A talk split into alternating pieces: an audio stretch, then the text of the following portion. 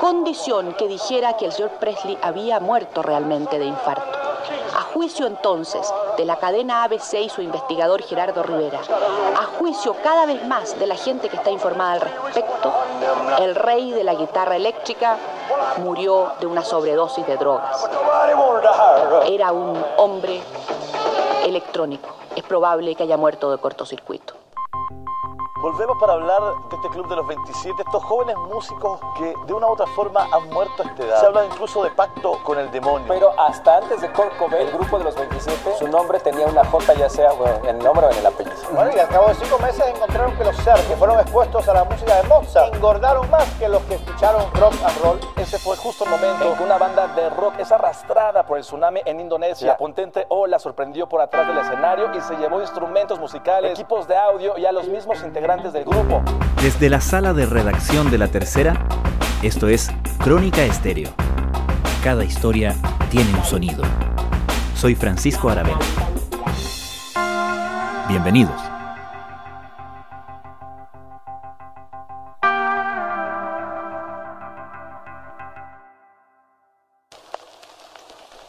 En nuestra última entrega de la serie dedicada al especial de aniversario de la tercera, fijamos nuestra atención en un fenómeno cultural como ningún otro. El rock definió al siglo XX.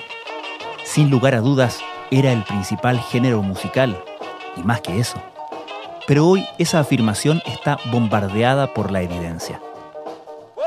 El sitial preeminente del rock ha sido reemplazado por el género urbano, la electrónica y un pop que poco tiene que ver con las raíces rockeras.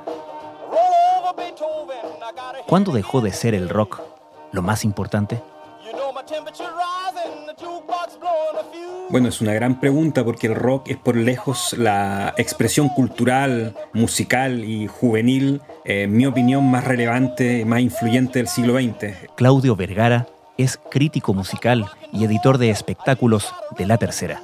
El siglo XX creo que no se entiende sin el rock. El siglo XX tiene su banda sonora absoluta en el rock más que en cualquier otra música y pensar en qué momento esa expresión, esa música, esa cultura y todo lo que significa dejó de ser importante es realmente difícil de, descifrar primero como toda cultura que empieza a desvanecerse si se quiere y también bueno complejo para algo tan importante para mucha gente como es el rock.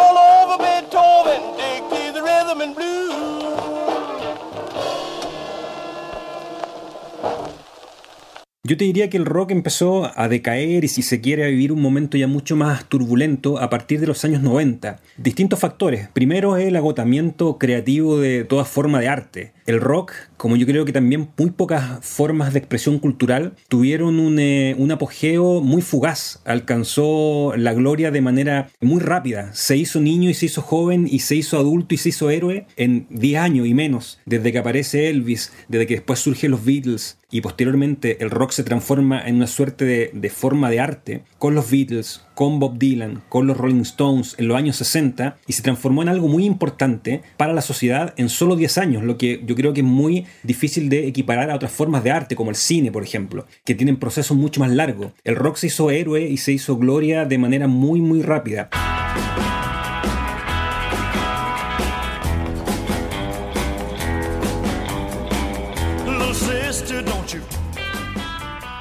Y eso yo creo que hizo que fuera muy difícil que se fuera rejuveneciendo, que fuera tomando vigencia con el paso de los años, que se fuera reinventando. Por tanto, el rock se pudo ir reinventando durante harto tiempo a partir de los 60, pero llegó un momento en que donde ya no podía definitivamente reinventarse, que era cuando aparecieron nuevas tecnologías, cuando la música se empezó a fragmentar, cuando en los años 90 ya la diversidad de estilos era muchísima. Eso puede ser desde un punto de vista más macro. Desde un punto de vista más concreto, yo me atrevería a decir que el suicidio de Kurt Cobain enmarca una suerte de lápida literal al rock por lo brutal que fue porque fue el tipo que devolvió al rock todos los valores que se le asignan a, a, este tipo de música. La muerte de Cobain tiene todos los elementos cinematográficos de los ya legendarios suicidios de monstruos del rock. Famoso por su imagen de músico atormentado, su cadáver era encontrado por un electricista que hacía reparaciones en el domicilio de la estrella poco antes de las 9 de la mañana de ayer. La rebeldía, lo callejero, lo independiente, el ir contra el sistema. Cuando Kurt Cobain muere de una manera tan brutal, joven, en plena capacidad creativa,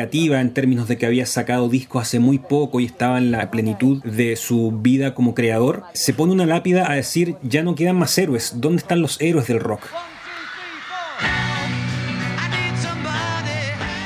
Gran parte de sus héroes ya habían fallecido hace mucho tiempo, como John Lennon o Jimi Hendrix, pero lo de Kurt Cobain fue demasiado brutal y de ahí las bandas rockeras que habían se empiezan a transformar, hay una suerte de giro hacia otro tipo de música que empieza a estar mucho más de moda, Radiohead empieza a hacer música electrónica entrado los años 2000 y el rock en sí ya empieza no a ser una expresión tan cabal de lo que sucedía en la juventud, Kurt Cobain fue en ese sentido uno de los últimos héroes que representaba eso, crecer en un pueblo como Seattle, formar una banda con amigos que tenía en la localidad aquella, desde muy abajo, firmar para un sello independiente y posteriormente saltar a una multinacional, todo eso es la, el vía crucis y el proceso más típico y más propio del rock. Nirvana. Y con la muerte de él terminaba todo eso, terminaba ese proceso y ahí estaba de alguna manera una lápida de una forma de concebir la música que después nunca más se dio. Por tanto, la tecnología, los cambios en la propia sociedad, los cambios en la cultura y la muerte de, un héroe como Kurt Cobain, yo creo que hace ver que el rock ya no era tan importante y precisamente eso de alguna forma coincide con la explosión de otras variantes como la música electrónica, como la música RB, como el pop. Los grandes héroes de los 90, de fines de los 90 a principios de los 2000, empiezan a ser artistas que tenían que ver con muchas cosas que eran anti-rock, como Britney Spears, Christina Aguilera, Beyoncé, que tenían que ver más con una cosa más corporativa, más pop. Por tanto, es el imperio que empieza a dominar hasta hoy y eso es lo que de alguna manera hace teorizar y declarar la muerte de la gran expresión musical del último siglo.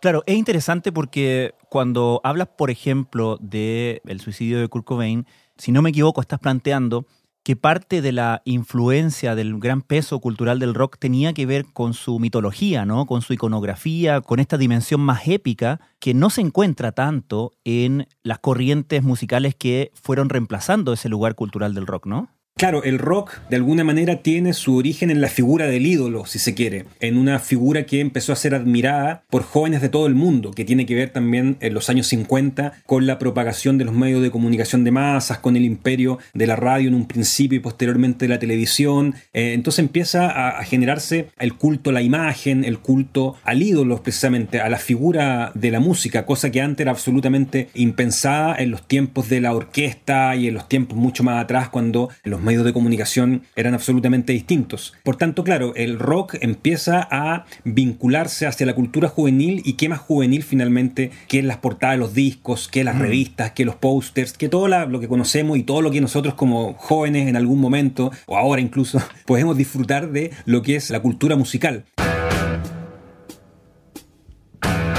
El rock surge en base a ídolos. ¿Y cuáles son esos? Los más evidentes que se le ocurren a todo el mundo. Elvis Presley en los 50, los Beatles en los 60, los Rolling Stones, The Who en los 70, Led Zeppelin. En el caso chileno, ¿por qué no? Artistas como Cecilia, eh, artistas como los Jaivas en cierto sentido, los Prisioneros en los 80. De alguna manera, claro, el rock se vincula hacia un gran eh, arquetipo, hacia una gran figura que resume todos los valores supuestamente del rock. Y eso además está plasmado en su música, en sus canciones. Y eso la gente lo iba a buscar durante gran parte del siglo XX en los discos, finalmente, en las mm. canciones, en lo que un artista te decía. Uno admiraba a un artista y los artistas más íconos de la historia del rock se admiran por distintas cosas, pero entre ellas por lo que decían sus canciones también, por lo que decía su música, por una obra completa, por lo que te ofrecía un disco de principio a fin, por la evolución musical que iban presentando, etcétera. El rock está pegado a algo que yo en este momento estoy hablando algo y me estoy imaginando si un joven de 12 años me está escuchando, o de 15, o de 20, no sé, y puede estar pensando, bueno, ¿qué es eso del disco? ¿Qué es eso de, un disco de 12 canciones y 13 canciones cuando eh, yo escucho listas de Spotify sueltas, canciones sueltas, artistas que ni siquiera han sacado un disco y que para mí son importantes? Y ahí viene quizás un gran quiebre con la generación actual Y eso finalmente lo que hace al rock quizás ya, y esto va a sonar un poco fuerte, digamos, para los rockeros más de, de corazón, pero hace al rock mucho más una pieza de museo, digamos, derechamente en términos de que está vinculado hacia una forma de arte que uno puede establecer en cierta prehistoria de, de la cultura popular, que es lo que te decía recién, más bien, la figura del gran ídolo y del disco también. Nosotros a gente como los Beatles, como Led Zeppelin, como Pink Floyd, como The Clash, Los Prisioneros, nos gustan por las canciones, por los discos, por su imagen, por un montón de factores que, si bien algunos de ellos se mantienen hasta el día de hoy, muchos han cambiado drásticamente.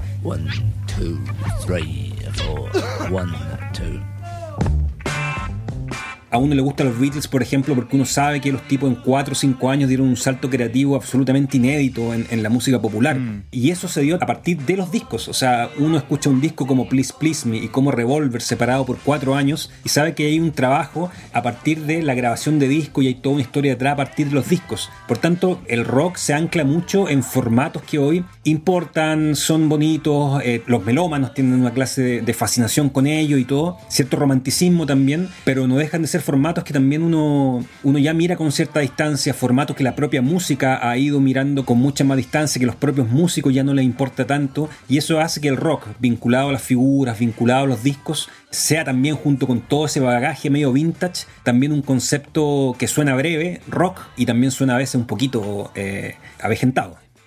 ¿Y qué ocupa el lugar del rock culturalmente hoy día? Hay algo interesante también que de pronto sería bueno apuntar, que es cómo la, la hegemonía en todo tipo de ámbitos de Estados Unidos ha ido un poco de- decreciendo y culturalmente también muchas veces va ligado a esto lo económico, etcétera. Y claro, Estados Unidos es donde nace de alguna manera el rock y se extiende posteriormente a Inglaterra sobre todo. Entonces el rock ha dado paso bueno, a otro tipo de expresiones y en eso el radar de influencia se ha ido desplazando, por ejemplo, hacia el K-pop, Con este álbum se convirtieron en los primeros intérpretes coreanos en encabezar la lista Billboard 200 al vender 135 mil copias. el pop coreano, hoy día gran parte de la juventud escucha K-pop, que es un pop con un formato muy anglo, pero basado en muchos componentes que tienen que ver con la industria asiática, de grupos muy numerosos, de grandes coreografías, de una puesta en escena que se asemeja mucho a las telenovelas también de Corea del Sur, y eso tiene que ver con un formato muy propio de ellos. Y por otro lado tenemos la música urbana, que es un formato que uno también puede postular algo muy diferente al rock. Es un formato netamente basado en las canciones sueltas, en los singles. Gran parte de sus artistas demoró mucho o ha demorado mucho hasta el día de hoy en tener eh, un disco. Y son artistas que viven de las redes sociales, de las plataformas digitales, que han hecho su fama ahí sin necesidad muchas veces de trasladarse y hacer giras. Si necesitas de mi amor,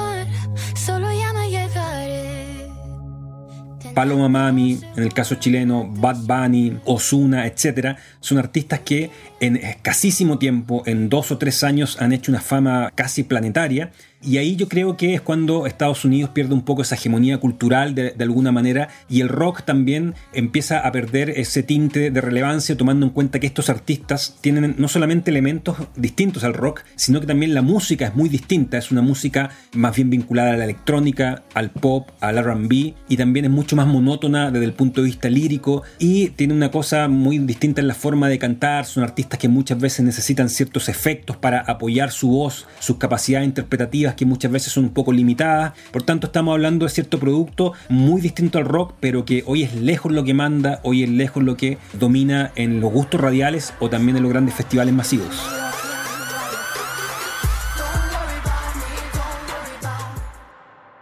¿Cuánto nos ayudan para medir justamente esa preponderancia cultural eventos como los que describen los festivales? Eh, ya que no hay venta de disco o la venta de disco no es relevante o no es tan relevante, ¿cómo medimos finalmente el éxito o el peso o la influencia de estos artistas?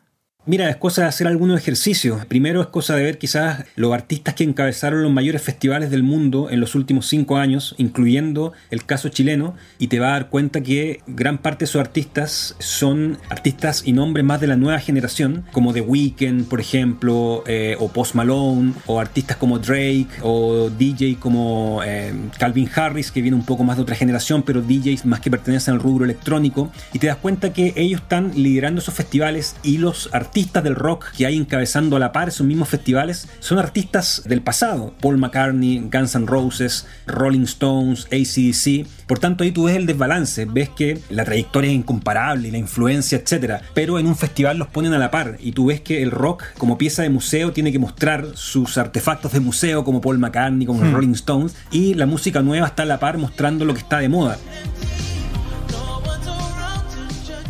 Finalmente, el rock hoy en día tiene muy pocos exponentes, los que hay no dejan de ser nombres a lo mejor repetitivos o imitativos del pasado, y cuando tienes que mostrar el rock con su fortaleza, con todo lo que representa, tienes que viajar hacia 40, 50 años y remitirte a las grandes, viejas y eternas glorias del rock como McCartney, como los Rolling Stones, como ACDC, como Neil Young, y ahí encontrar algo de rock. Finalmente, cuando tienes que mostrar música nueva, ¿a qué recurren los grandes festivales? A los DJs, a los grandes artistas del pop, a los grandes artistas del RB, a las grandes voces femeninas. Hay un desequilibrio donde tú ves que no hay tanto rock en la actualidad. Y si tú miras en plataformas como Spotify, lo más escuchado son precisamente esos artistas, artistas vinculados a la música urbana, como Bad Bunny, como Ozuna. Día largo y solo quiero llegar. Artistas más pop, en el caso chileno, por ejemplo, como en- Denis Rosenthal o como La Cumbia, en el caso de Santa Feria. Lo que tú quieras mirar en cuanto a una medición concreta de, de festivales, de lo más escuchado en Spotify, siempre haciendo ese ejercicio en los primeros 5, 6, 7 o 10 nombres, va a haber gente mucho más vinculada al RB, al pop, a la música urbana, que a cualquier otra cosa. El último gran disco de rock que se ganó el premio a mejor disco del año fue un disco de, mm, de Kings of Leon, que es una banda de country rock. Hace 10 años se lo ganó en, en los Grammy. Fue la última vez que un disco de rock como tal fue el mejor disco del año. Por tanto, claro, en ese tipo de premiaciones tú te puedes dar cuenta de que el rock ya no ronca como antes, ya no es tan relevante, ni en términos sociales, ni tampoco, lo más grave de todo, en términos comerciales.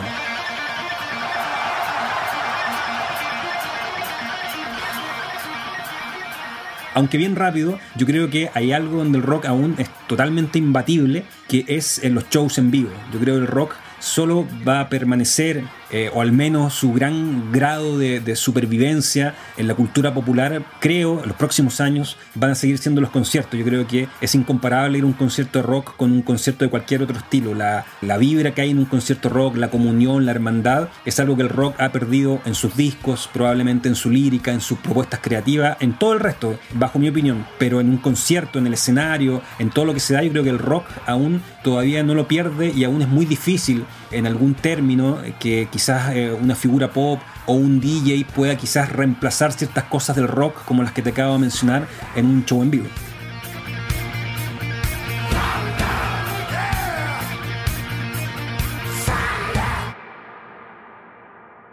Finalmente, Claudio, y quizás como un viejo que soy, Yo también, Francisco, así que estamos hablando entre viejos.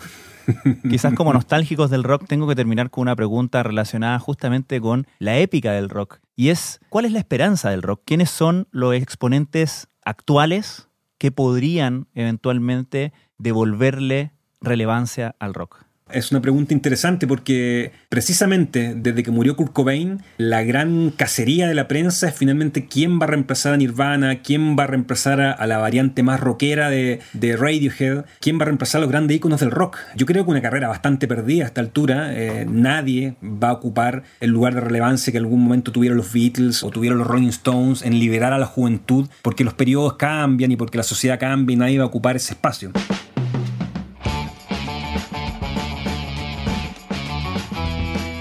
Ahora, hay muchos nombres que por ahí andan dando vuelta. Hay una banda muy interesante que se llama Black Pumas, que es una banda eh, nacida en, eh, en la frontera en Estados Unidos, en Texas, formada por un descendiente de mexicanos y un cantante afroamericano, Adrián Quesada, que es guitarrista, un productor muy muy interesante, quería formar una banda, conoce al cantante de Black Pumas cantando en la calle, lo suma a su estudio y arman un grupo realmente muy competente que mezcla el sonido soul, el sonido garachero, el sonido un poco de frontera, en una propuesta que es, eh, lo voy a poner en un término un poco metafórico, es como anfetamínica, o sea, tú lo escuchas y como que te dan ganas de bailar, ponerte a desatarte, porque el rock finalmente nace de esa forma, y me parece que Black Black Pumas u otros nombres también como Alabama Shakes, que son bandas que recuperan el sonido bluesero y el sonido un poco más interesante de, de esa época, de alguna manera vienen a recuperar ese rock un poquito más primigenio. Naturalmente también rescatando algunas bandas que ya conocías más o menos por todos, pero que creo que recuperan otro tipo de rock, como es el caso de los canadienses Arcade Fire, que recuperan un rock un poquito más elaborado.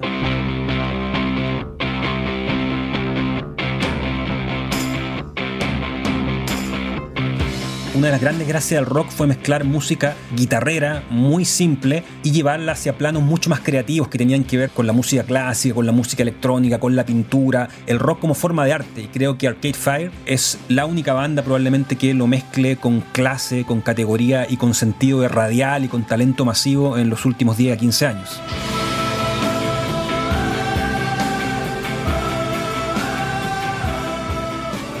De hecho, yo no tengo ningún problema con esa frase que dicta que el rock ha muerto. Hasta me parece una frase estimulante que desafía a buscar otros lenguajes, otra forma distinta al rock. No tenemos por qué seguirle asignando al rock esta suerte como de exclusividad de lo rebelde, de lo juvenil, de lo rupturista, de lo único que genera cambios. O sea, hay muchas otras expresiones que generan algo parecido y que tienen algo parecido y que hoy por hoy y hace bastante tiempo ya son mucho más interesantes, como el folclore en Latinoamérica, algunos artistas latinoamericanos que han recuperado formas vernáculas de música como el bolero, el propio folclore, el rap, la música urbana, el hip hop, cierta música latina que se hace en Estados Unidos. O sea, hay muchísimas variantes que hoy me parecen más creativas que el rock, más desafiantes y que de alguna manera tenemos que empezar a mirar también. O sea, el rock también responde a un ombliguismo de Estados Unidos, de la cultura anglo, por seguirse mirando a sí mismo como algo relevante y me parece que hay mucha música más allá. El rock no es lo único, que no exista mucha esperanza en el recambio en el rock ya desde hace harto rato. Me parece que es parte de un agotamiento creativo de cualquier expresión cultural, no hay para qué preocuparse, así son las cosas,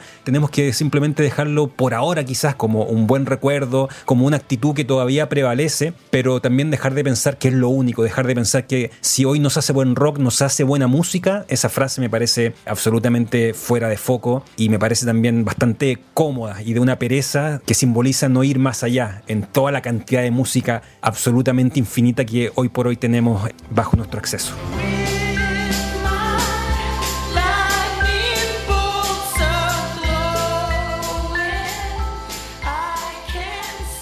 Claudio Vergara, muchas gracias. No, por favor, gracias a usted y saludos a todos los rockeros que nos escuchan. y que te perdonen. y que me perdonen, por favor, por este sentido tan fúnebre del rock.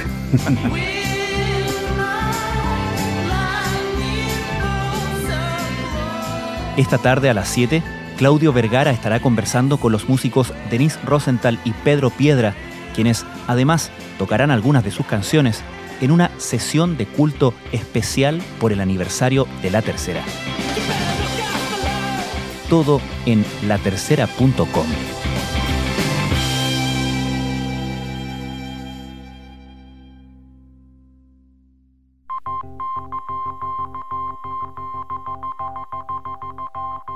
Crónica Estéreo es un podcast de La Tercera.